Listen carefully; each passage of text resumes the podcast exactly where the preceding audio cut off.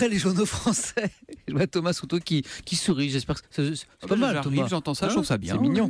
Bonjour à tous. La presse internationale, Géraldine, euh, depuis des mois, les médias britanniques, écoutez bien, se passionnaient pour un mystère. Qu'est-ce qui pouvait bien attirer des flots de touristes dans une petite ville, des touristes chinois bien, Ce mystère vient d'être levé. Oui, la popularité fulgurante du village de Kidlington, au nord euh, de la ville d'Oxford, était devenue l'objet de conjectures délirantes.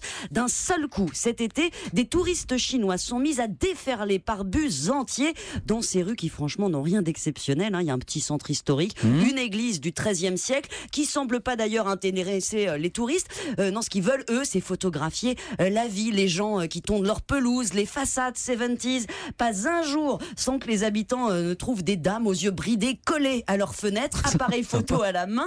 On prend même euh, des clichés des poubelles et puis on s'en va en bus toujours sans qu'un mot ait été échangé car le problème, Samuel, c'est que les Chinois ne parlent pas anglais Oui. et qu'en mandarin, bah, les Britanniques sont pas très doués. Et l'affaire est devenue un véritable mystère national. Eh ben oui, euh, qu'est-ce qu'ils font là? S'est demandé la presse. Il y a même eu des émissions spéciales à la télé pour tester les hypothèses. Force surnaturelle, publicité douteuse d'un tour opérateur qui aurait fait croire euh, qu'Harry Potter avait sa maison dans le village, proximité de magasins d'usines. Euh, mais non, rien de tout cela. Même la BBC s'est mise à la tâche en éditant un questionnaire en mandarin diffusé à large échelle dans la ville. Résultat décevant, Samuel, les touristes ont simplement répondu qu'ils étaient charmés de découvrir un village anglais. Jusqu'à ce que Ah non, non. non, jusqu'à ce que des enquêteurs un peu plus opiniâtres découvrent le poteau rose. C'était cette semaine en faisant craquer un tour opérateur chinois.